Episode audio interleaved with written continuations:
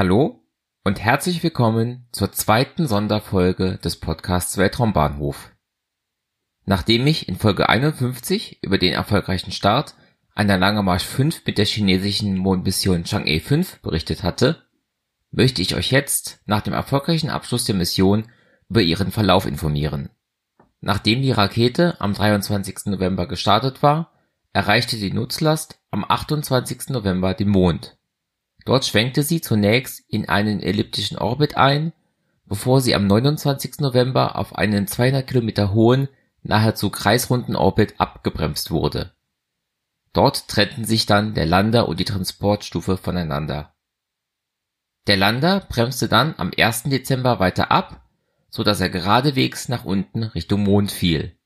Er setzte um 15:11 Uhr Weltzeit auf einer Ebene nahe dem Mons Rümker auf dem Erdtrabanten auf in den darauf folgenden 23 Stunden nahm die Sonde mehrere Proben Regolith, so der Fachbegriff für Mondstaub und Mondsteine.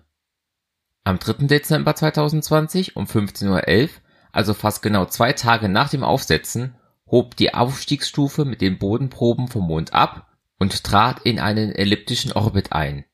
Nach mehreren Kurskorrekturen koppelte sie dann am 5. Dezember in 200 Kilometern Höhe wieder an die Transportstufe an Dort übergab die Aufstiegsstufe die Sonde mit den Bodenproben an die Transportstufe.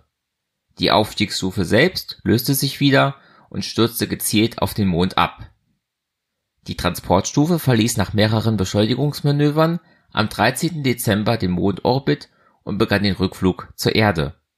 In 5000 Kilometern Höhe trennten sich dann Transportstufe und Sonde voneinander.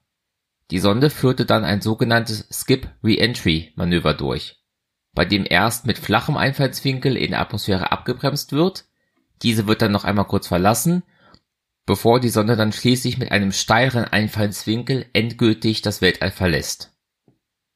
Die Sonde landete am 16. Dezember an einem Fallschirm in der Inneren Mongolei in der Nähe der chinesischen Stadt Ulankap. Die etwa zwei Kilogramm Bodenproben wurden dann nach Peking gebracht.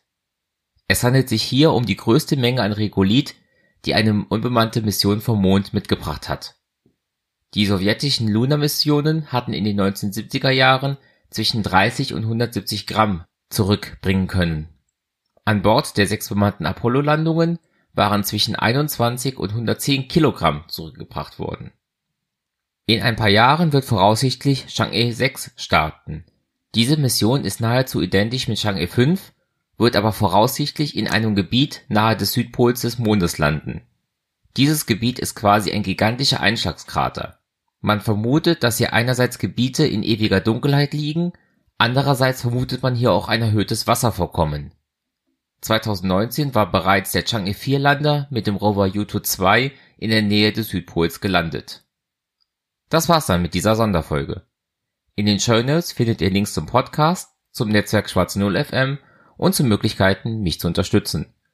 Den Podcast gibt es auf Spotify, aber auch als eigenständigen RSS-Feed für Podcatcher-Apps. Danke fürs Zuhören und bis zum nächsten Mal bei Weltraumbahnhof.